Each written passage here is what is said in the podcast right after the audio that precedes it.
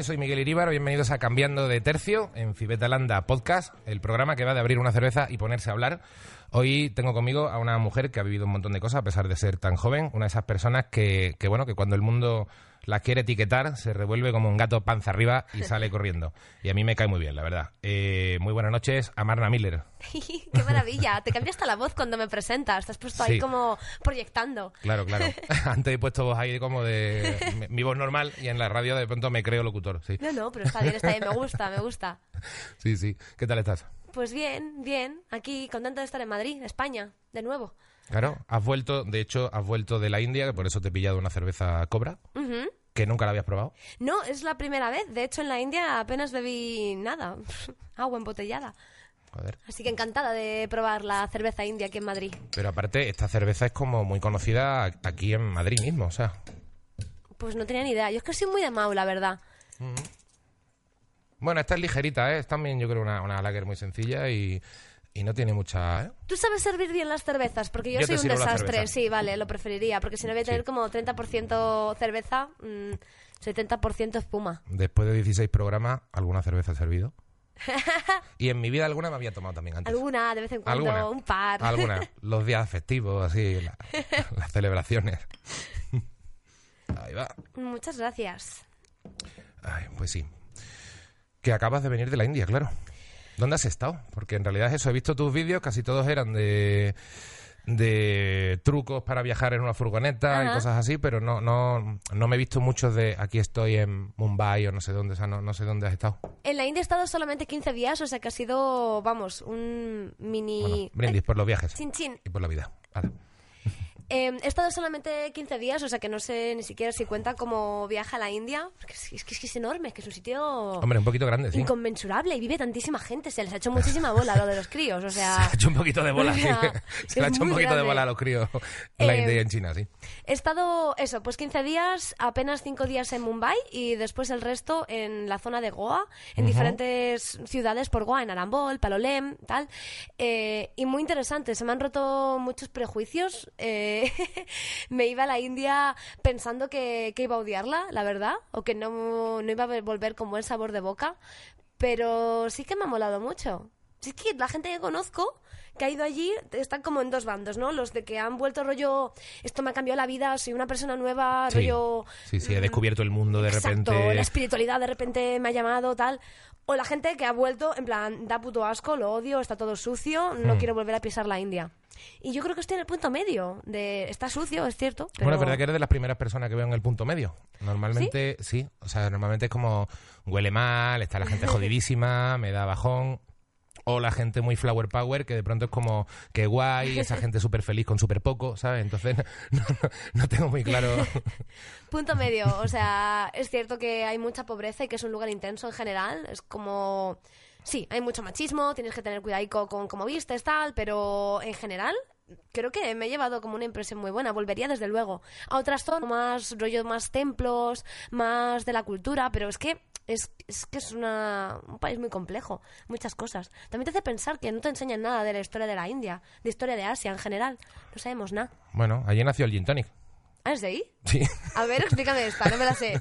Claro, cuando era colonia británica, eh, eh, la, la- la tónica tiene quinina, que era muy buena para el paludismo, que estaba Ah. reventando a la población inglesa allí. Entonces, los ingleses, que ya de Ginebra, pues sienten, para, para darle un saborcito a la tónica que estaba amarga y a la quinina, para, pues al final era, lo que, era un buen tratamiento, para, para quitar el sabor de la tónica, le echaban Ginebra.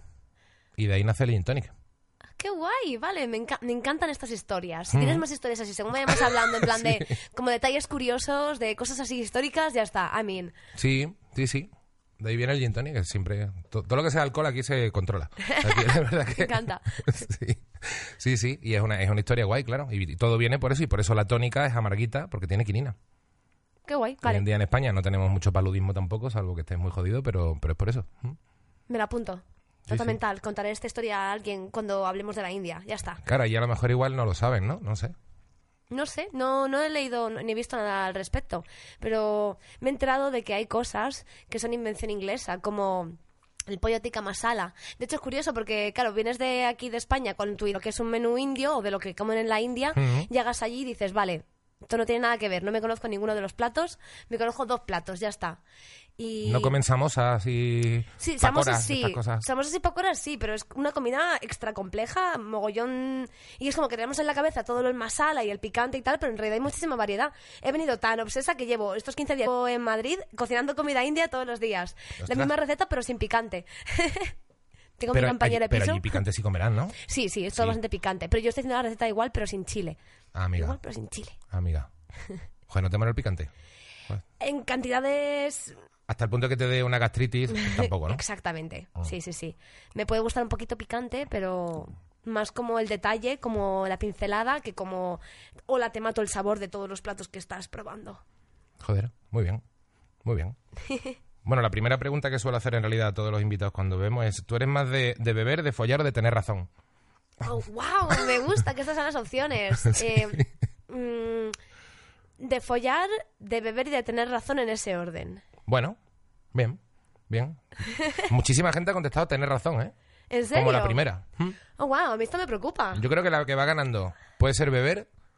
Puede ser beber. Sí, sí, o sea, no, no. en- esto me sorprende. eh, eh, digo en el- la media de invitados. De los 16 Ajá. programas, yo diría que mucha gente ha dicho beber, mucha gente ha dicho tener razón. Y no creo que más de dos o tres de 16 hayan dicho follar, ¿eh? Hostia, pues lo de tener razón sí que me preocupa, ¿no? Porque esto te hace plantearte cosas. Cuando hablas con la gente, al final es casi, es una cosa que pienso, ¿no? Como que la gente no discute para intentar reflexionar sobre el tema que estés hablando, sino para intentar convencer al otro de que está equivocado. Y menuda movida, ¿no? Sí, ¿no? Y, y- y te da también que pensar que mucha gente... mm, También es verdad que como han venido muchos cómicos, y los cómicos son gente muy cabezota, que están todo el rato hablando y, y tienen un ego a lo mejor particular, igual Ajá. son gente que tener razón les pone muy cachondo igual. Puede ser.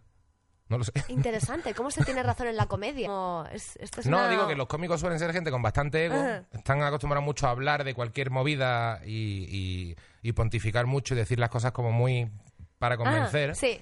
y, me parece que tiene cierto sentido mm, que les guste tener razón tanto. Puede ser. O a lo mejor te estaban vacilando. Beber está apuntado, beber está empatado, ¿eh? Que también... Beber me gusta, pero Sí. luego me deja cao al día siguiente, entonces es como una cosa que hago así, pues de vez en cuando, está bien. Bueno, Según te estaba diciendo estas palabras, he visto como un flashback de todos mis fines de semana pasados. sí, es que- Y casi que me como con patatas lo que acabo de que decir. sí, que de- de- después te, te he visto en, en YouTube diciendo soy súper fiestera, la gente me pregunta, Sí, seguro sí. que me has visto, o sea, tampoco... Si eres de Madrid y me has visto de fiesta, seguro, seguro, seguro. Es un hecho. Yo de fiesta nunca te he visto, creo que te, creo que te he visto alguna vez. En, en un- una vez te encontré en un café, estaba yo con una amiga y te vi por ahí con otro colega también, pero era en un café a las 6 de la tarde. Vale, entonces no En cuenta, plan no como súper tranquilo, eso no es de fiesta. No, no cuenta, no cuenta. Soy, soy bastante fiestera. También depende de la racha, claro. Aquí en España o en Madrid en concreto, es que al final también es un poco pues el, el ciclo ¿no? que sigue la mayoría de gente que conozco. Entonces me apunto. Yo soy muy de... Yo soy un... Es como que me apunto muy fácilmente a los planes. La gente sale de fiesta, pues vamos de fiesta. Pero luego si estoy en otro plan, pues cuando estaba en la furgoneta, por ejemplo, que era más chill, ¿no? Era una vida como más de estar en el campo, de rutas y tal, pues ahí no salía de fiesta y me pasaba pues meses y meses sin salir. Y también. Joder, qué guay. Bueno, también es verdad que si has vuelto ya a Madrid y viniendo de la India de no beber, pues igual recaes un poco. Igual recaigo, sí, sí, sí. Me gusta, me gusta el vinito. Me gusta vinito por las tardes, eso sí que te lo compro. Vinito por las tardes.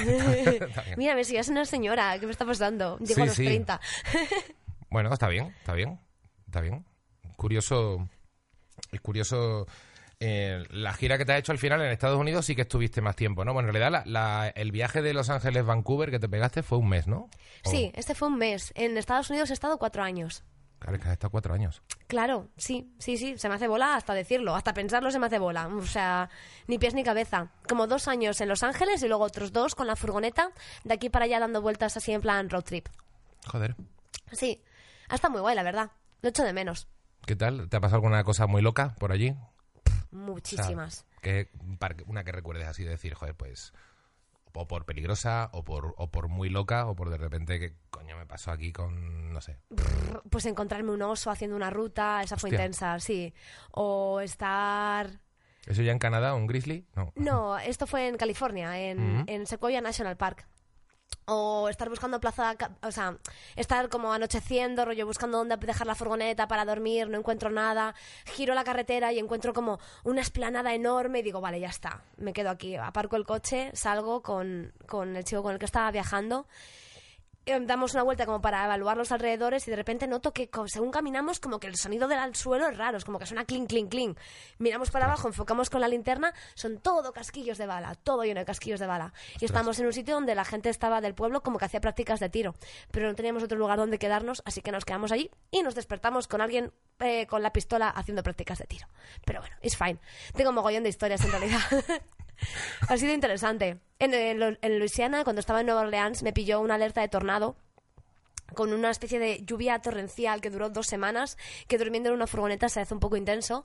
Pero, por otra parte, la parte buena es que estaba allí por el Festival de, de Jazz de Nueva Orleans y como había alerta de, tornado, cancelaron el festival y entonces toda la gente que iba a tocar en el festival, pero que ya estaban allí y no se iban a volver, tocaron en sitios como super mega pequeñitos locales y tenía Stevie Wonder en un local para 20 personas. Y, pues bueno, Qué guay. estuvo muy guay. Joder, qué guay. Sí, sí, sí. Ay, según lo digo, lo echo mazo de menos, Dios mío. Cago en Madrid. Help. Hombre, yo creo que eso es como muy sueño, ¿no? De cualquiera, pegarse un, un viajecito por Estados Unidos en coche y pegarte ahí. Y es que yo le veo muchos pros. A ver, también yo soy un poco. Intento evangelizar mucho a la gente con el tema de la furgo, pero es que, es que tiene muchos pros. Es que gastas mucho menos dinero. Ves más cosas. A ver, tienes que tener como. Mm, Tu nivel de comodidad, el nivel de, de cosas aleatorias que te Ya. pasan al día que puedes soportar tiene que ser muy alto, ¿vale? Porque estás todo el rato como gestionando movidas. Tiene que ser muy ordenado para eso, ¿no? Mm, no? Sí, bueno. Si no se te visto- llena como todo de mierda o de hormigas o de algo, ¿no? Bueno, si eres cuidadoso, claro, sí, yo con eso soy un poco tiquismiquis. En plan, la comida en el frigo, Claro, claro. con mi amiga Carolina, que fue con la que me hice el viaje a, ahí a Vancouver, el que decías antes, Mm. siempre teníamos bronca porque se dejaban los botes de agua abiertos, ¿no? Entonces coges un bote y todo lleno de agua, toda la furgoneta llena de agua. Claro, claro. Qué madre mía. Yo, yo me acuerdo que tuve una la típica despedida de soltero con colegas, yo qué sé, a los 30, algo así. De repente era la típica fantasía que tienes de irte con tus colegas en una caravana a tocha y nos fuimos como seis, una semana a lo mejor, y acabamos hasta los cojones. Uno de otros, eh, todo era desorden, todo era un desastre, todo era... Todo era O sea, se- pero es que sí, nos- son muchos, o sea... Claro, es que yo creo que es más para irte con un colega, con, con tu chica, con alguna movida, como un rollo como más más de dos Sí. o de tres, si es más grande o algo, pero a mí la, la fantasía era una caravana grande, ¿eh? pero igual además puede que entraran seis y íbamos siete, ocho, entonces era todo, era todo. Es que viajar con gente es complicado en general, o sea, sean una, dos y tres. Como que hace falta un mood muy parecido Hmm. para estar para estar de acuerdo en los planes que vais a hacer en conjunto y luego como para no ser un dramas, ¿no? La gente de dramas no puede viajar con otra peña porque Hmm. gente que está como muy incómoda muy fácilmente o gente que, que tienen que pasar las cosas exactamente a su manera o no está de acuerdo. Creo que tienes que ser un poco... Que eso además no se descubre hasta que vas, porque mucha Sí. gente cuando así para tomarte una cerveza es guay y de pronto cuando viajas es como, ay, me resulta que me jode un montón que sea tan tiquismiqui con esto, o al revés, o resulta que, yo qué sé, que hay gente que quiere verlo todo eh, o quiere hacer muchísimas cosas y tú dices, pues, pues yo quiero hacer menos, o al revés. Total. Jodido. La gente dice mucho que, a mí no me ha pasado, pero que como que en las, discu- en las vacaciones como que es el momento donde más discutes con tu pareja, ¿no? Como que... De hecho, ¿dónde más cortan? Y, y es, no, no es, Esto está no es muy loco. Esto está demostrado. Bueno, pero yo creo que es porque al final eh, el, roce no hace el cariño, hace rozadura. Entonces, al final hay un punto de, de en cuanto conoces de verdad, tú estás a lo mejor con tu novia, eh, que cada uno curra ocho horas al día, os veis por la noche, te ves una serie o echas un polvo, yo qué sé, y de pronto te vas de vacaciones. Mm, 24 horas juntos todo el rato eh, pensando en qué hacer, yo creo que es fuente de ruptura total, ¿eh? Ya, o sea, puedo visionarlo, pero a la vez me parece... Triste. Sí, un poco sí, un poco fucked up que, que sea de esa manera. Pero es lo mismo que pasa con los colegas, ¿no? Te vas con seis colegas y es que al final tienes que decir tantas cosas, tienes como que improvisar tanto. Yo siempre lo digo, si consigo viajar con una persona y después nos seguimos llevando bien, es que vamos a ser amigos forever and ever. Sí, sí, sí, eso es verdad. Eso es verdad. Pero tampoco viajo con mucha gente. También, pues eso, la experiencia me ha dicho que mejor con alguien y luego arrepentirte. Hostia, pero viajar sola con una furgoneta tiene también su, su, su riesgo, ¿no? De, de con quién te encuentras, de dónde vas. O sea, te tienes que estar como más pendiente a lo mejor. Uy, a mí me encanta. O sea, es cierto que er- eres más Que cuidadosa. o sea, a la India no te vas a ir sola con una furgoneta. No creo, no. Fíjate, pero... Yo no lo haría mucho, ¿eh? Fíjate, yo a la India me esperé hasta este momento que he podido viajar con mi pareja porque me daba miedo hacérmelo yo sola Hmm. y ahora que he ido con él me doy cuenta de que perfectamente puedo ir yo sola y no tengo ningún drama al respecto, que es mucho más seguro de lo que me, me esperaba. Pero luego es, es que tienes que verlo, ¿no? Para ver el feeling y tal. Con la furgo en Estados Unidos es verdad que yendo yo sola he tenido momentos de decir, "Mm, a lo mejor no ¿Dónde me he debería estar aquí. El sí, GPS me ha engañado. Sí, pero en general yo creo que si tienes sentido común y haces pues cosas obvias para estar en lugares seguros, sin más. A mí me mola mucho viajar sola. Hago apología es solo. Qué guay. Sí, sí. Me está apeteciendo a mí un viajecito también por ahí.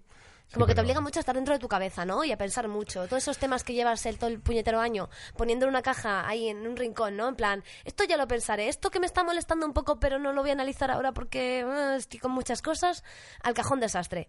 Y viajar solo lo que significa es sacar el cajón desastre y tener muchísimas horas para pensar mazo de movidas. Y es complejo a ratos, pero también me parece como súper productivo, súper creativo, ¿no? Y algunas de las ideas más guays que he tenido es cuando estoy como sola una semana ahí encerrada en mi cabeza. A mí es que me pone un poco nervioso por... Me pone nervioso dos cosas. Primero, cuando estoy muy solo y, y quiero y quiero darme una vuelta, ver una pirámide, ver un monumento, o sea, todo lo que es el, el recorrerme, el ir en metro solo a no sé dónde o el pillarme un transporte al quinto, a la quinta puñeta, ver eso solo y no poder hablarlo con la gente, me hace sentir como más triste, un poco. Ah, interesante. Me, me da como pena no poder estar compartiéndolo. Y luego, si, si te pones a hablar con mochileros, me entra el síndrome de BlaBlaCar. ¿Sabes? Que a, que, a la- que a las dos horas de estar con gente que tampoco conozco no me caen bien, ¿sabes? No me cae bien, no me cae bien casi nadie. Oh Dios, I feel you. No, Yo no soy, ¿sabes? yo no soy nada. Yo cuando me pone mazo nerviosa cuando estás en un hostel o en un Que todo el mundo es como súper amable y súper colega, a mí me da mucha pereza. Yo tengo un límite, siento como... No sé, siento como que mi energía como que se drena un poco cuantas más interacciones vacuas tengo, ¿no? Son como conversaciones de ascensor que duran una hora. Claro. Y llega un punto en el que digo, "Pues yo no, no puedo con esto. Hay gente que, le, que esto le llena, ¿no? Hay gente que esto le recarga. a mí me drena. muchísimo. Sí, sí, Hay sí. gente que vive de contigo. Hay gente que vive de eso. Sí, total. sí, o sea, es lo que le da felicidad y tienen una sonrisa continua y me agobia Toda muchísimo la gente esa que trabaja en agencias de comunicación. Me Sí, agobia sí. mucho esa peña. Yo no, no estoy ahí tampoco, prefiero estar sola, estar mal acompañada. Eh, pero fíjate, con el tema que decías a la gente de menos, justo cuando lo has dicho, he pensado, hostia, claro, yo es que tengo las redes. Que al final las redes sociales, Sí. como tengo como tanta interacción directa con la gente que me sigue, que me contesta, que me tal, al final yo llego a un sitio y si no tengo nadie con quien compartirlo, o bueno, simplemente porque me apetece, Claro, te saco pones a hacer móvil, así, sueltas una movida y tienes mil interacciones, claro. Claro, claro, claro. Y no me siento curioso, no lo había reflexionado hasta ahora. Es como que no me suelo sentir sola en Claro, ese pero sentido. si fuera sin móvil, igual otro gallo te cantaba. Es que si siempre voy con una cámara de fotos, o sea, la he traído Sí, hasta sí. aquí. En plan, tengo la cámara, una cámara desechable, de, analógica, y para mí también es, es una cosa como que he sacado mucho de los viajes.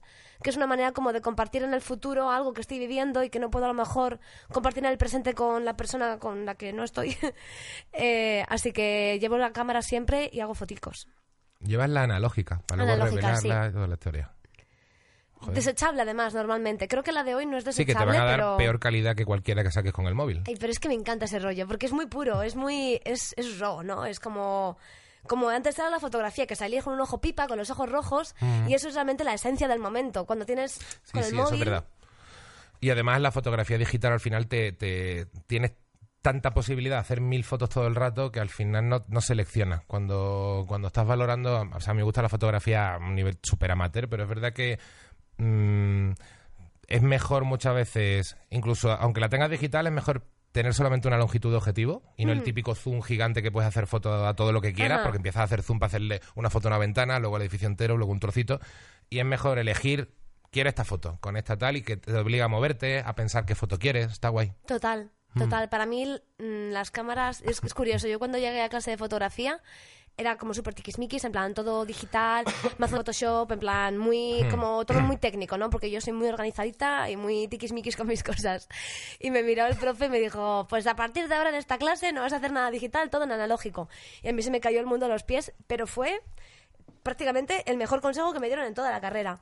Porque me sirvió mucho como a aprender a descontrolar esa parte que de mí que es como muy control freak, ¿no? Como muy ordenada. Y con la- las fotos es como que me dejo llevar y es más como eso, capturar como la, la intensidad del momento o la, la cosa curiosa de ese preciso instante que luego va a desaparecer y ya está. Pista. Sí, es que es así, es la, es la esencia en el fondo. Que es que es verdad que con los móviles ya lo puedes recoger todo, todo el rato. Al final... La necesidad de perfección, ¿no? Que tenemos. Al final Mm. también las redes son un poco... van por ahí, ¿no? Es como que todo... Haces 30 fotos porque de las 30 una va a estar bien. En una vas a salir con los ojos bien y la mirada perfecta y tal. Eso también está guay, ¿eh? Porque ¿Ah, luego, sí? ¿sabes? Es verdad que muchas veces te haces una, te hacerte un selfie con una analógica desechable, ya, te sale todo mal. Ya, es cierto, es verdad. Te va a salir todo mal. A ver, yo uso mucho digital y las redes ah, se aprecia también. O sea, no me parece mal el que la foto esté perfecta, pero creo que como que hay algo ahí de volver a los orígenes, ¿no? De volver como al día a día que es chungo y es sucio y tienes los ojos rojos y yo qué sé, y tienes pelos en las piernas y eso tiene es bello, ¿no? Tiene como su Bueno, sí. su esencia. Te lo compro un poquito. un poquito. un poquito. Tampoco demasiado. No, pero sí, sí, es verdad. Yo le veo sobre todo el punto a seleccionas bien el momento. Y Mm. te obliga a pensar en, en qué momento quiero, en qué momento quiero esa foto. O sea, eso es lo que me parece como más romántico y más bonito de la analógica. Hmm. Que, el- que lo que eliges mejor la foto y no desperdicias. Me gusta todo, ¿sabes? Como subrayar todo en un sitio que dice, a ver, todo no es importante. Yo creo que con la fotografía digital te permite como subrayar todo en la vida.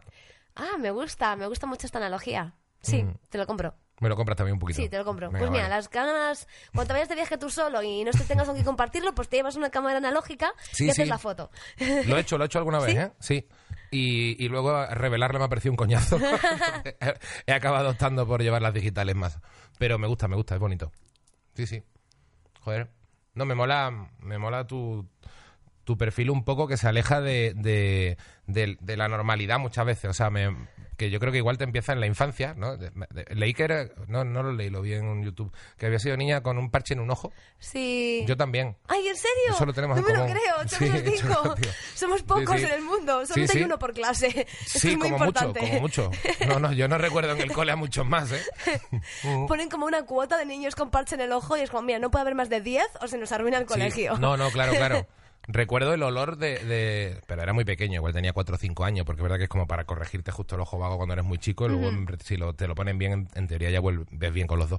Pero, pero sí que recuerdo el olor cuando hacías deporte y sudabas, el olor del esparadrapo. Por favor, y en verano Mm. que te sudaba el ojo por dentro, o sea, yo me acuerdo que mis padres me tuvieron que comprar un parche diferente, como que se pegaba de otra manera porque el normal me sudaba y se me despegaba y daba puto asco y tenía el- Sí, el, ojo recocido como una ampolla Sí, por dentro, ¿sabes? En plan, asco. Mm. como una pasa horrible.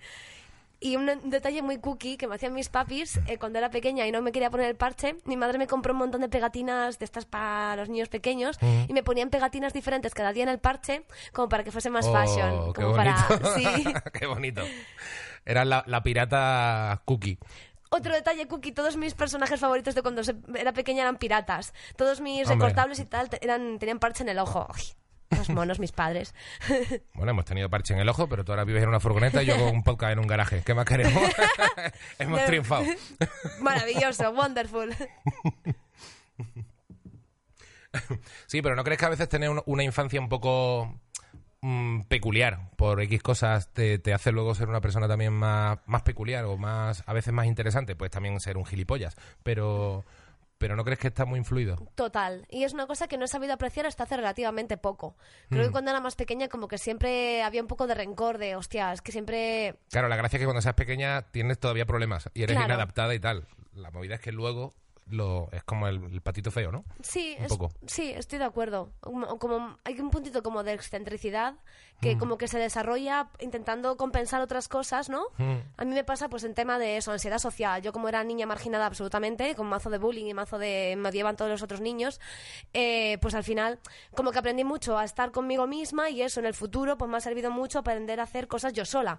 Que veo, por ejemplo, el tema de los viajes, que es algo que le cuesta, cuesta a la gente, ¿no? Que estar consigo mismos les cuesta, mientras que yo me siento como súper cómoda estando sola. Y, de, de- y es una herencia, ¿no? Se puede ver de, pues, de esta infancia un poco más solitaria. Así que todo tiene su lado bueno. Sí, no sé. el- lo planteaba viendo eso, viendo un poco todo lo que has hecho en la vida y todo el rollo. Es verdad que a veces también te inadaptas y luego a lo mejor al adaptarte también acabas adaptándote de una forma distinta, como a, a la- a mucha gente. O sea, Total, final- total, sí, sí, sí. Total.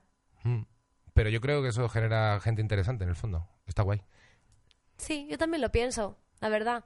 Mm. Yo creo que, ya te digo, creo que durante mucho tiempo le, como que tuve un rencor ahí oscuro hacia mis padres porque me criaron de una forma como súper extraña y según me he ido haciendo más mayor lo he aprendido ¿Súper a valorar. extraña es súper conservadora o súper extraña es súper friki? O sea, como- Friki, sí, como muy muy proteccionistas, y como una burbujita de cristal, en plan hija única, eh, plus todas estas cositas del parche en el ojo, toda la pesca. eh, bueno, mis padres son unas personas también bastante...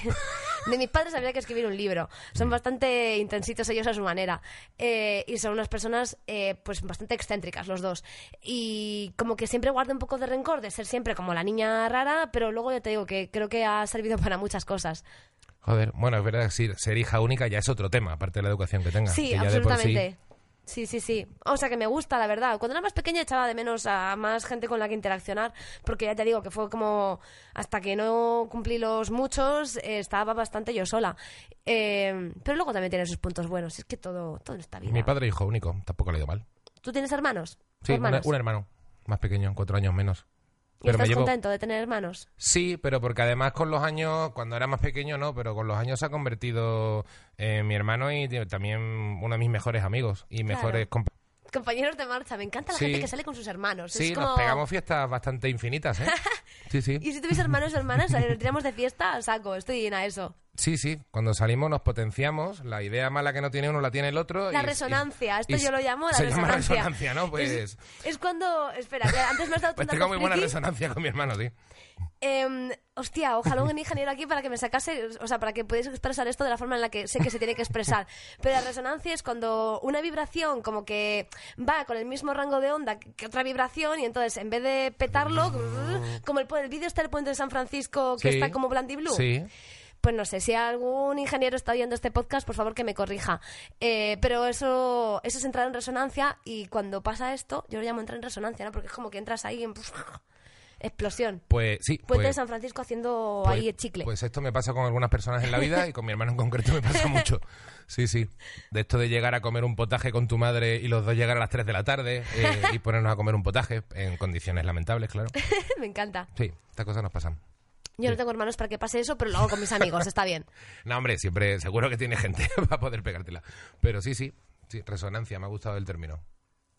Tener buena resonancia, como una especie de feeling, pero está bien. Mi grupo de colegas en el WhatsApp se llama así a todo, porque somos todos no resonantes, ¿no?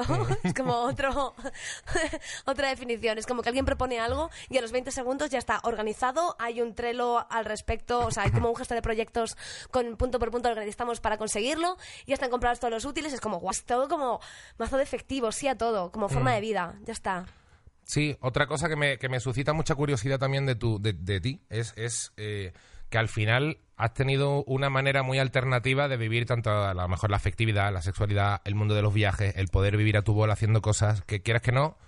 eh, creo que hay mucha gente que, primero, que critica lo que no entiende, para empezar, porque es algo que se le escapa completamente de la cabeza, y luego creo que hay mucha gente que le encantaría participar de un tipo de mentalidad más abierta, pero no encuentra gente con quien hacerlo. ¿Cómo, Sí. ¿Cómo se encuentra un grupete con el que poder compartir un sí a todo de WhatsApp? Hostia, es complicado, es muy complicado. Es que es, es- es muy importante, porque yo creo que hay muchísima gente que tendría la cabeza mucho más abierta de lo que la tiene, pero no encuentra con quién. Yo todavía me estoy haciendo esta pregunta. Eh, yo creo que he tenido como mucha suerte, que me he unido como con círculos que me han llevado otras personas y al final, pues Dios los crea y ellos se juntan y al final tengo un- como un grupo de amigos con el que me siento súper cómoda y que siento que estamos todos muy en resonancia, pero, pero es complejo. Con temas, por ejemplo, ahora que decías del tema de ver las relaciones de forma diferente. El tema de relaciones abiertas, el tema poliamor, que mucha gente me manda mensajes al respecto, ¿no? Para preguntarme, oye, vale, estoy poliamorosa, genial, pero ¿cómo consigo encontrar a más gente en mi zona? Ya. Y es que no es que no tengo una respuesta, o sea, a no ser que haya como un grupo en tu área, rollo Poliamor Madrid o Poliamor Valencia, Ya. que te pueda unir con otra gente de tu misma mentalidad, hostia, y eso te lo digo desde una perspectiva de que yo he estado en muchos de esos grupos, y yo me imagino como llegando nueva a ese terreno, en plan, vale, descubro que quiero tener relaciones abiertas, o que quiero, yo que sea, practicar BDSM, algo así como que no sea convencional. ¿Cómo consigo encontrar? Buah, es complejo, y todavía existe como mucho estigma para hablar de estos temas. También la gente siento que, es muy conformista, ¿no? Esto es una cosa que me estoy dando cuenta ahora que estoy aquí en Madrid. Porque en Estados Unidos siento que la gente con la que me salía como que era más de... que se levantaban un día y me decían, hoy he soñado que nos íbamos a Nuevo México, venga, coge la furgoneta y nos íbamos a Nuevo México, ¿no? Pero aquí en Madrid siento que no, no es tan fácil encontrar ese tipo de peña. Ya.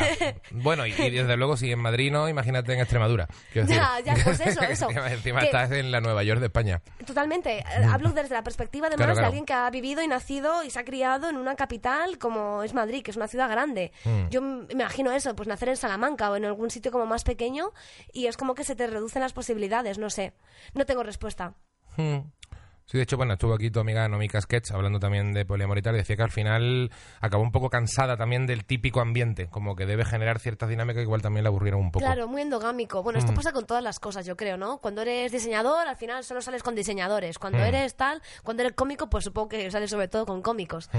Y en el poliamor al final están como estos grupitos cerrados que todo el mundo se conoce a todo el mundo y que como además es poliamor, pues todo el mundo está liado con todo el mundo Ya. y ya se saben las reglas del no sé qué y es como que también pff, a veces da un poco de pereza. Pero pues es que creo que tampoco hay otra. Es lo que hay. Yo tengo mucha potra y creo que también he dado como con gente como muy extraña, ¿no? Cada uno en sus áreas, nos hemos juntado todos y resulta que hemos cuadrado y ahí estamos. Sí a todo. Qué guay.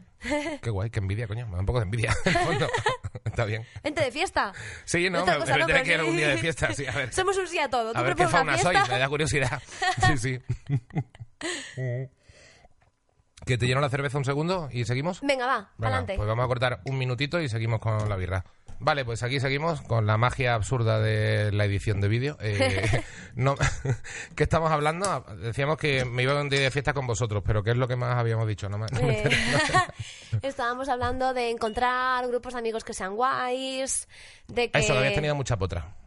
Sí, sí, sí. Y que, Mm. Ya te digo, que creo que se han unido como muchos círculos de gente que conocía, que de alguna manera han acabado conociéndose unos a otros y al final está como el, el grupo, Mm. que somos como ocho o nueve personas que, pues que estoy muy contenta, la verdad. Es uno de los motivos por los que me he vuelto aquí a Madrid, porque tenía ganas como de estar un poco más con mis colegas. Que Madrid engancha mucho, ¿eh? A mí me, a mí me flipa Madrid, la verdad. ¿Tú eres de aquí? Eh, no, no, yo soy nacido en Andalucía y con media familia vasca. Entonces tengo una mezcla un poco rara. Nací en Huelva, me crié en Sevilla, pero tampoco soy sevillano. Mm, No me siento, me siento ya de Madrid, llevo 18 años en Madrid. ¿eh? Entonces Madrid, Madrid me, me encanta. Es una ciudad muy guay, O la sea, verdad. y no, no, no, he, no, he, no he tenido quizá una variedad de colegas tan variada eh, como tú, pero sí que, sí que es verdad que la gente es lo que más me ha enganchado de esta ciudad. O sea, la variedad que he conocido aquí no la tengo en Sevilla. Ni de coña. A mí una cosa que me encanta de aquí, que además, imagínate, tú en con- contraposición con Los Ángeles, ¿no? Que es de donde vengo los últimos cuatro años de mi existencia. Eh, aquí es que sales a la calle un viernes y te empiezas a encontrar peña. Sí, y la gente se encerda, ¿no? Y Es se te van. Mm. uniendo. Y al final, estos tres grupos de, amigo- de amigos que no se conocían de nada, acaban de fiesta todos juntos, se hacen colegas y ya para la siguiente fiesta vienen. Y es, es como muy fluido, es como muy orgánico. Eso me mola mucho. Sí, eso Madrid para Ma- es inigualable. Porque además tiene una cosa que no suelen tener otras ciudades. Al final mm, creo que me he pegado fiestas en, en bastantes capitales. Desde- yo no sé, es que al final es verdad que, que si Roma, Berlín, Nueva York, Bangkok, no sé, pero... Y Madrid tiene una cosa que no suelen tener todas, que es el centro muy cerca. O sea, puedes tener casi todos los ambientes que te dé la gana. Es concéntrico an- totalmente, sí. andando o a, o a 10 minutos de taxi como mucho. ¿Sabes? Sí. Que no es como que estás en Londres y de repente te cierran todo y ahora tienes que pillarte un taxi carísimo para irte a tomar por saco, que luego está a tomar por saco de tu casa, ¿sabes? Totalmente, sí, sí, sí. Lo mismo que pasaba en Los Ángeles, que yo allí no salía de fiesta porque Aparte de es Los que... Ángeles como un chorizo de largo, ¿no? O sea, es como una locura. Infernal, o sea, de verdad, yo no sé cómo he aguantado tanto tiempo ahí. O sea, es que es una ciudad que odio. Fui como con muchísimas ansias, ¿no? Como con el sueño americano, estas expectativas, ¿no? Como la ambición de voy a triunfar. Y dices, pero ¿por qué he intentado hacer esto? Pero si no me gusta. O sea, qué lugar tan feo. Ay, Dios mío. Tiene cosas guays. A ver, tiene mucha música en directo, tiene como muchos eventos, muchas... Pero es que luego está todo tan lejos que te da pereza ir. Coche para todo. Claro, a mí me, da una, me daría una pereza infinita eso, mm, seguro. No, no, no. O sea, o estás en una zona muy guay, rollo eso, Santa Mónica o Venice, que son como pequeños pequeños remansos de paz, pequeños oasis, o es que es muy complicado.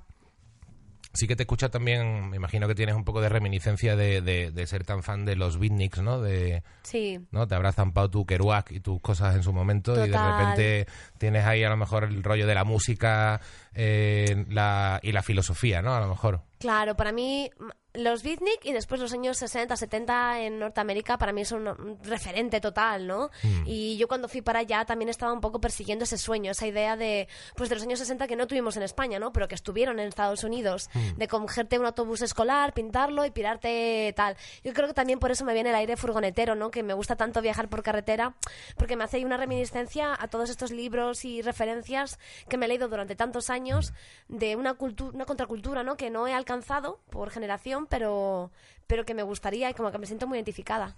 Es curioso, me estaba, me estaba de hecho repasando un poco, leyendo un libro que tenía que me, me mola porque resume muchas vanguardias del siglo, del siglo XX y te hablaba de los un, un buen capítulo. Y, y hay cosas que me llaman la atención de... O sea, me llama la atención, por ejemplo, que Kerouac escribió eh, En el Camino en el 51, pero no se publicó hasta el 57, cuando él ya estaba harto de la filosofía de vida que había escrito en, en El Camino. Sí, sí, sí, sí. Además, eh, Kerouac tiene fama de ser como súper rancio, que Mm. siempre era como el, el rancio de los beatnik, ¿no?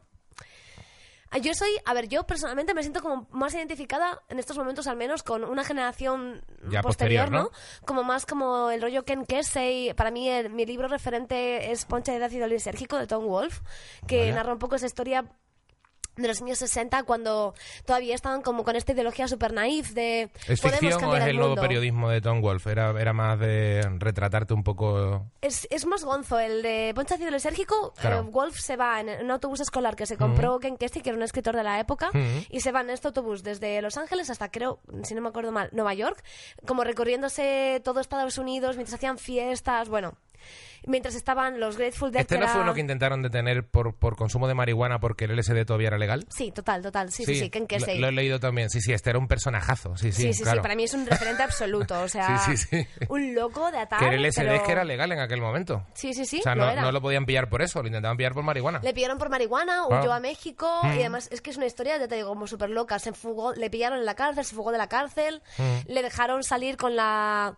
con la condición de que tenía que decir públicamente que rechazaba las drogas y el día que hizo como la presentación de que rechazaba las drogas, todo el mundo metió ácido, metió LSD en el ponche Sí. que había en la fiesta, se drogó todo el mundo, se drogó la policía, bueno, que la lieron parda. A ver, se hizo muchísima bola. Eh, pero sí, sí, sí, me, me encantan todas estas historias locas que, que ahora serían imposibles, que no podemos ni, ni pensar, ¿no? En, no sé si fue en Altamont, en, Wood- en Woodstock, uno de estos festivales tochos, que pillaron un avión del ejército y tiraron eh, 50.000 taps de LSD desde el avión encima del concierto. Qué maravilla.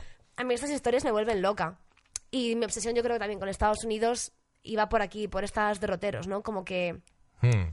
Estados Unidos representaba algo para mí, ¿no? A nivel emocional, personal, también de evolución como persona, no sé. Es que fue una época muy loca, ¿eh? Sí. O sea, estaba leyendo sobre William Burroughs también, que el tío mató a su, a su mujer Sí. jugando al Guillermo Tell en México sí. y se libraba porque el padre era un millonario que tenía muchos contactos y pagaba. Se Total, libró dos veces de la cárcel por eso. una historia así, disparo en la cabeza. Jugando al Guillermo Tell. Colocado hasta las cejas, claro. Hay un libro guay eh, que se llama eh, Y los hipopótamos se cocieron en sus tanques, Ujú. que es, por supuesto. que da la idea de las drogas que ha tomado el autor. Spoiler, no va sobre hipopótamos ni tanques. O sea, te lees el libro y dices, ¿por qué han puesto este título? Que es de Kerouac y Burroughs y hablan también del asesinato de otro miembro de la generación Beatnik Sí. Y de cómo se desarrolla todo. Es, mm, no es ficción, o sea, es una historia. Que fue de- cuando Kerouac también estuvo en la cárcel un mes, ¿puede ser?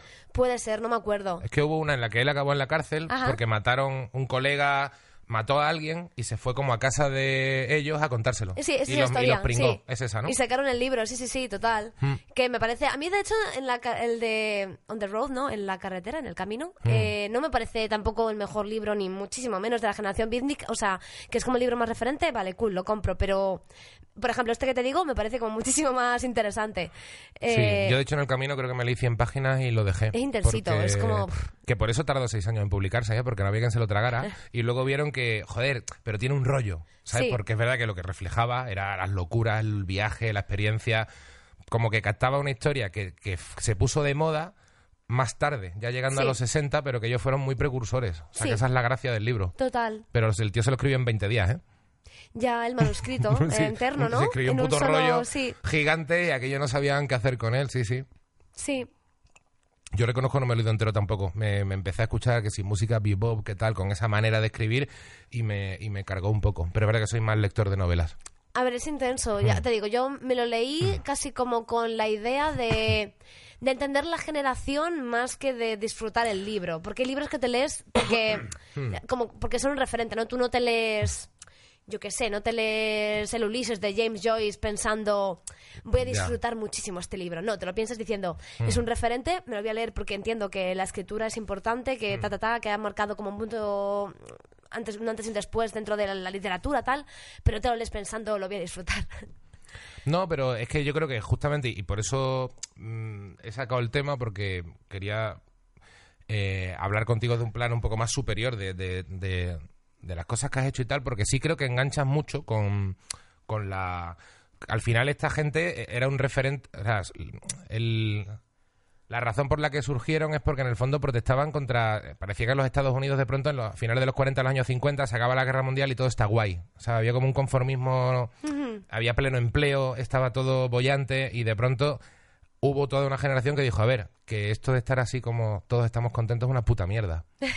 y a lo mejor es más divertido juntarte con delincuentes, pegarte un viaje, no saber qué va a pasar mañana, romper las dinámicas sociales, sexuales, afectivas, de todo tipo, ¿sabes? Y de repente convertir la vida en otra cosa. Absolutamente. O sea, también, o sea, por llevarlo también un poco a mi historia y explicarte, yo era una niña que era una ratita de, de biblioteca. O sea, yo leía mucho, no tenía amigos y estaba metida en mi burbujita de un universo paralelo. Y para mí todos estos libros eran como una referencia, ¿no? De lo que me gustaría Obvio. poder llegar a ser, ¿no? Eh, y cuando tuve la oportunidad, ¿no? De poder meterme ahí, ¿no? De eso, pues cumplo los 18 años y de repente tengo pues un universo de posibilidades de qué voy a hacer con mi existencia. Pues eh, saqué como toda la bomba de todo lo que había tenía en mi cabeza. Y por eso yo creo que me he pegado como tanta lo decías en la intro, ¿no? Como era, a pesar de su corta edad, a pesar de su juventud ha vivido mucho, que me ha gustado, Sí. el a, eh, a pesar. Sí, claro. Eh, que yo creo que es eso, es como... Bueno, Al pero es la, intensidad que a veces sale, ¿no? Perdón, para, para- para cuando Sí. estás muy apretada, muy en tal, ¡pum! De pronto abres y plaf. Y Total, sí, sí, sí. Mm. Un poco como reflejo de todas estas cosas que para mí eran un referente. Que Mm. también yo creo que lo he vivido de otra manera. O sea, no lo he vivido de una forma como tan intensa ni tan autodestructiva, porque hay un puntito ahí de chunguez, ¿no? No, a ver, es que asumamos que gente estaba un poco loca. Claro, el o sea, que Kerouac acabó, ¿no? Kerouac acabó viendo a la Virgen, Claro. Burro estaba loco, eh, o sea, estaban todos mal. Bien, Claro, no, bien no claro, estaban. Lo que pasa es que eran, eran gente de buena familia, que habían ido a universidades importantes, o sea, que, que es que eran gente guay. Sí, sí, sí, que Y tenían un si- colchón donde acostarse todas si las noches si querían. sido de, de- ¿sabes? De Aluche, igual estaban muertos 19. Aluche, me gusta esta ¿Cómo te referencia. Sí, sí, sí. Eh, hay un puntito, ya te digo, como cuando conoces a alguien y te dice, mira, perfiles de Tinder que pone mi autor favorito es Bukowski y dices, uff, alarma, cuidado, cuidado con esta persona, en plan mal. Porque hay un puntito ahí como de autodestrucción, emo adolescente, 16 años, con el cual, pues en su momento, pues me sentía muy identificada, pero que según han pasado los años dices, bueno, cool, toda esta generación, cool, a toda la parte de retarte a ti mismo y de viajar y hacer locuras, pero también sin ser temerario, ¿no? Sin, sin pasarte de la raya. Claro, es que esta gente se ponían en eso a, a atracar, a, a- que era- Claro, era otra- claro. Un poco era- too much. Era un poco, era un poco. Lo que pasa es que eran muy inteligentes, pero no deja de ser un poco niñatada también, porque al final hay un punto que dice, a ver, eh, ser rebelde también. Quiero decir, ellos no, no tenían tantas ataduras, no era, no era gente que dijera me revelo, o sea, era gente que también vivía en mucha comodidad y dijeron, eran rebeldes de, de forma de vida, o sea, de decir, bueno, quiero lo inesperado. Claro, para mí esa es de hecho la parte importante, ¿no? El decir, voy a hacer las cosas en las que creo en esta vida por encima de los convencionalismos sociales, por encima de lo que la gente piense de mí. Para mí esa es la parte realmente importante del discurso y un poco lo que yo he intentado adaptar eh, a mi existencia. El pensar, bueno, pues si esto que me está dictando la sociedad que tengo que hacer no me hace feliz, hay más opciones, ¿no? No me tengo que conformar con acabar la universidad, ir a un trabajo que me da igual, tener una hipoteca, comprarme una casa, que hay más opciones, ¿no? Que es como que no tienes que limitarte a lo que se supone que tienes que hacer. Que también es un discurso un poco adolescente, y lo sé, pero es que me sale, o sea, por ahora estoy contenta con cómo me ha salido, o sea, que no, no hay. No, queja. pero bueno, es verdad que me imagino, o sea, yo te saco ya unos añitos, pero es verdad que al final generacionalmente seguramente me he criado más con modelos más parecidos a los que tú me estás contando que, que mis padres, ¿sabes? Porque, bueno, mis padres podían haberse educado perfectamente con Kerouac como modelo, pero, pero no, pero me refiero que, que creo que hay un punto que sí que, que la sociedad ahora sí permite un poco más de libertad que antes. O sea, Total. sí se puede hacer. Lo que pasa es que siguen perdurando los modelos, ¿no? Que de siempre. Entonces también te lo hace un poco complicado. Sí, sí, sí, total. Creo que nos quejamos mucho. Creo que somos una generación, los millennials, ¿no? Es que nos quejamos muchísimo porque hemos vivido como todo muy, muy sobre ruedas. Mm, aquí ya me pongo a filosofar. Pero, pero sí, totalmente. Creo que creo que tenemos muchas facilidades, ¿no? El hecho de que haya, pues, que podamos viajar a todas partes, que exista como esta idea de de acabar. Dios mío, estoy pedo ya, lo has conseguido.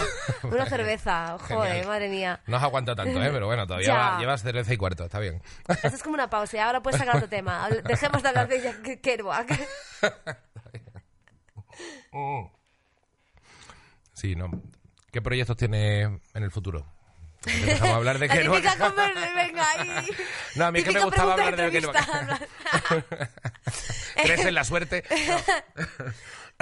Em, proyectos para el futuro. Bueno, pues estoy en España. Este, este es un gran punto en mi existencia porque llevo prácticamente eh, desde que acabé la universidad de nómada por el mundo, viajando de un lado para otro, sin tener una casa, sin tener como un punto fijo. Y desde enero de este año estoy en España. Pues para probar un poquito lo que es la vida de sedentaria. Spoiler, no me está gustando demasiado. Claro. Pero bueno, está bien, está bien, lo estoy intentando. Eh, proyectos de futuro, pues por ahora estoy a tope con redes sociales, con el canal de YouTube sobre todo, que es un lugar... tienes un mogollón de seguidores, ¿no? O sea, Sí. ¿Cuántos tenías? ¿300? ¿500? 300.000, 300 y pico, sí, sí. Ahora mismo es la red social con la que mejor me está yendo. También, Con Patreon y tal se tira para adelante, ¿no? sí, sí, sí, ¿no? sí. Bueno, sobre todo teniendo 300.000 seguidores, me imagino, claro. Pero es una opción, ¿no? Es una opción y Hmm. además eh, me parece, es como que no entiendo cómo no me he metido en esto antes, porque yo que creo, creo mucho como en la colaboración, ¿no? El que a lo mejor yo no puedo ayudar a que un artista saque su disco porque no tengo 12.000 euros, pero sí puedo poner un euro. Y si 12.000 personas ponen un euro, pues eso se puede conseguir. Es como que creo mucho en ese tipo de como de actividad colaborativa para sacar adelante los proyectos. Y Patreon es una maravilla. Pues si la gente que no está escuchando no entiende lo que es Patreon, es una plataforma de mecenazgo con la cual pues se pueden sacar adelante proyectos de artistas, ¿no? En vez de un proyecto concreto, pues todo el trabajo de un artista. Es decir, en vez de hacer pues eso, un disco que cuesta 12.000 euros, pues eh, todos los meses te pago X dinero para sacar pues lo que tú veas que sea conveniente sacar. Y... mm, Está muy bien porque no me veo como tan restringida por las colaboraciones con las marcas, que ahora mismo es mi principal fuente de ingresos a través de redes sociales. Y siempre hay como... mm, siempre hay restricciones, siempre hay como... Sí, como maneras en las que puedes y no puedes hacer las cosas. Y Patreon me da esa libertad creativa de a lo mejor poder hacer un vídeo sobre trabajo sexual o sobre cosas que sé que no voy a rentabilizar, pero que sobre las cuales quiero hablar. Eso está muy guay. Em, así que sí, ahora en proyectos futuros estoy con redes sociales a saco, sobre todo con YouTube.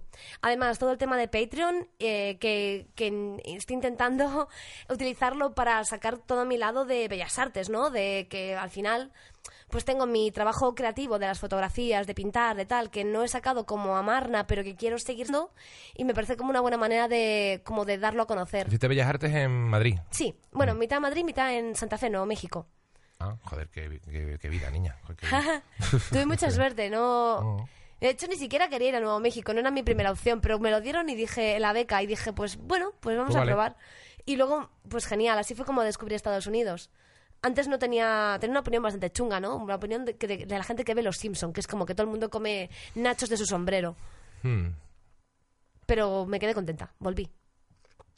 Eh, eso, YouTube, eh, Patreon y escribir. Escribo, escribo mucho. Escribía para muchos medios que ahora han cerrado durante este Vaya, año, han ido cerrando todos. Eh, pero bueno, estoy escribiendo un libro y aparte de eso, pues escribo artículos para diferentes medios que todavía no han cerrado. Una, otra pregunta que suelo hacer a la gente eh, en el programa es, ¿tú crees que eres una ambientada? Y ambientado es como flipado, motivado. Pasa que es como... Sí, un ambientado es alguien que cuando la realidad a veces le dice que pare, sigue. ¿Sabe? Como que es cabezota con lo que en realidad le impone. Soy una ambientada, sí, es cierto. O sea, que decir, siempre pongo de ejemplo a, al que para que se invente el avión tiene que haber un tarao que coge unas alas de madera y dice que puede, ¿sabes? O a lo mejor un ingeniero que lo ha hecho muy bien, pero que ha confiado mucho en la idea, pero puede que acabe mal o puede que no, pero la actitud es la de ambientado. Sí, totalmente. A veces juega en mi contra. Creo que muchas veces intento luchar por cosas que es como, tía, ¿qué estás haciendo? Stop. Stop it. pero, pero sí, sí, sí. Me, me encerdo muy fácilmente con los proyectos que me gustan. Me vengo muy arriba. me encerdo muy fácilmente, me gusta. Sí, sí, sí. Me gusta el verbo Es encerdarse. fácil. Está dentro de la categoría sí a todo. Sí, Estoy sí. aprendiendo resonancia, encerdarse y sí, a, y sí a todo. Sí a todo. Está bien. Y luego está el FOMO. No te he hablado del FOMO todavía. Oh. ¿Conoces FOMO? Creo que no, ¿no? FOMO es Fear of Missing Out. Es como Ah, el sí, miedo sí. a perderte las cosas. Sí, ostras, claro, que lo conocía, lo conocía. Sí, sí, sí. Intento que no me afecte mucho a mi vida, pero sí, mazo de FOMO. En plan, FOMO tiene como... Ya, sí. Cuando estoy trabajando pongo una silla a mi lado vacía, que es donde se sienta FOMO.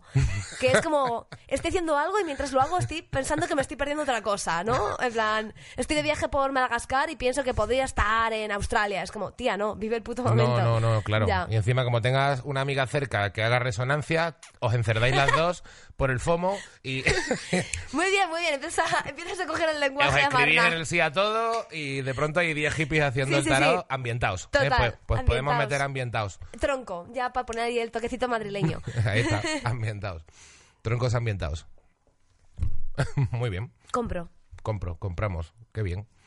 Pues no, pues sí, de hecho es verdad que tienes pinta de, de- de ambientada. Bueno, casi todos somos ambientados en algún grado, en realidad. Yo creo que en los medios creativos, ¿no? Cuando la gente Mm. se dedica a hacer cosas y no a recibir órdenes y hacer lo que Mm. otra persona quiere que hagan, creo que en general todo el mundo es un ambientado, ¿no? Todo el mundo es como que tienes ahí en tu cabeza algo que está dando vueltas, quieres sacarlo y no sabes cómo y Mm. haces todo lo posible y acabas en un podcast. Ahí está, acabas de repente en un puto podcast, en un garaje. Pues muy bien, oye, pues la verdad es que mm, me ha parecido un buen broche. Otra pregunta que suelo hacer, claro, pasa que aquí suelo traer a gente un poco más mayor que tú. Tú todavía no has llegado ni a los 30, ¿no? Eh, No. Y suelo preguntar qué pensaría tú yo de 18 años si te viera ahora. Se lo suelo preguntar a gente ya que ronda los 40. Em, pues igual no han pasado suficiente tiempo, pero bueno, no es una mala pregunta. O sea, ¿qué pensaría tú de 18 con la perspectiva de entonces, Ajá. de tu yo de ahora? Uf, con la perspectiva de entonces, Claro, ese es el truco para la pregunta. claro.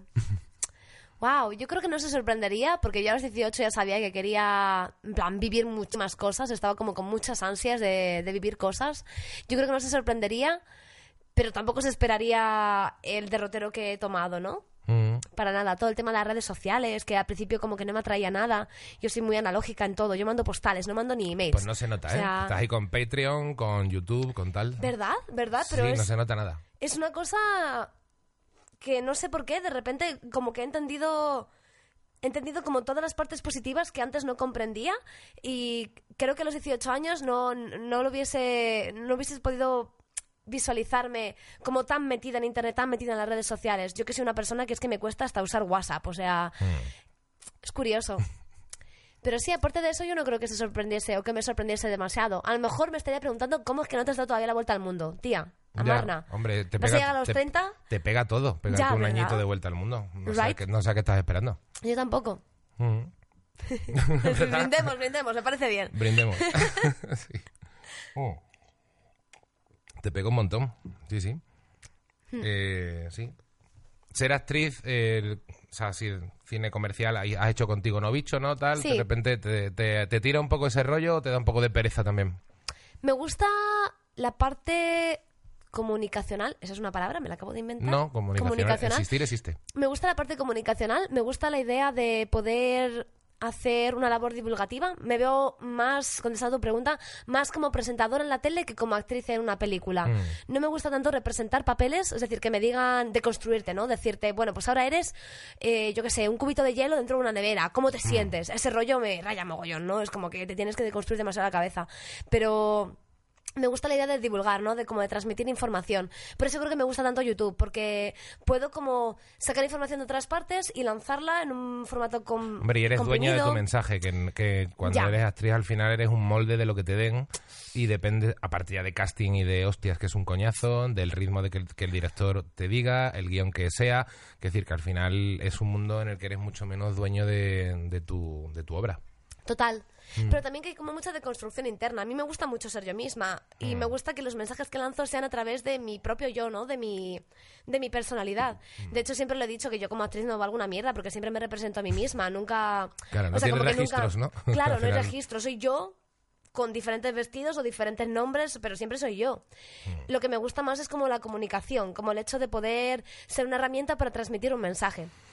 Bueno, seguramente mucha gente se convierte en actor o actriz porque ser yo no les da para ganarse la vida, cosa que a lo mejor tú sí, con lo cual, enhorabuena. Gracias. En realidad eres la puta envidia de un montón de actores. que también. No, a mí me parece un trabajo eh, complejísimo al Mm. que, que me da una envidia a nivel, ya te digo, a nivel Hombre, emocional. muy bonito, porque muy bonito. Tienes que como que tener, te- ser muy dueño de tus sentimientos Mm. porque tienes como que deconstruirlos todo el rato. Cada vez que tienes que construir un personaje tienes que hacer ahí una, una labor introspectiva muy, muy chunga. Y salir de ahí siendo capaz emocionalmente y siendo una persona de inteligencia emocional construida y, vamos, y sana, Mm. pues es complejo. Lo admiro. Yo no, no me veo por ahí, no me veo por esos derroteros, pero lo admiro. Bueno, pues nada, pues, que, que podemos, podemos ir terminando este podcast, que yo creo que ya llevamos un buen ratito. Pues muy bien. Yo propondría un brindis de los niños del parche. por- Los niños del parche, como los niños del maíz, por pero ser- mucho más cookies. Por, por los niños del parche, por ser nosotros mismos y pasarlo bien. Wonderful. ¿vale? Muchísimas gracias a Marla Miller. Espera, le pego el sorbito antes de irme. Para brindar contigo. Muchas gracias a Marla Miller. Muchas gracias, eh, oyentes, espectadores, lo que seáis de Cambiando de Tercio en Fibeta Landa Podcast. Nos vemos la semana que viene. Hasta siempre.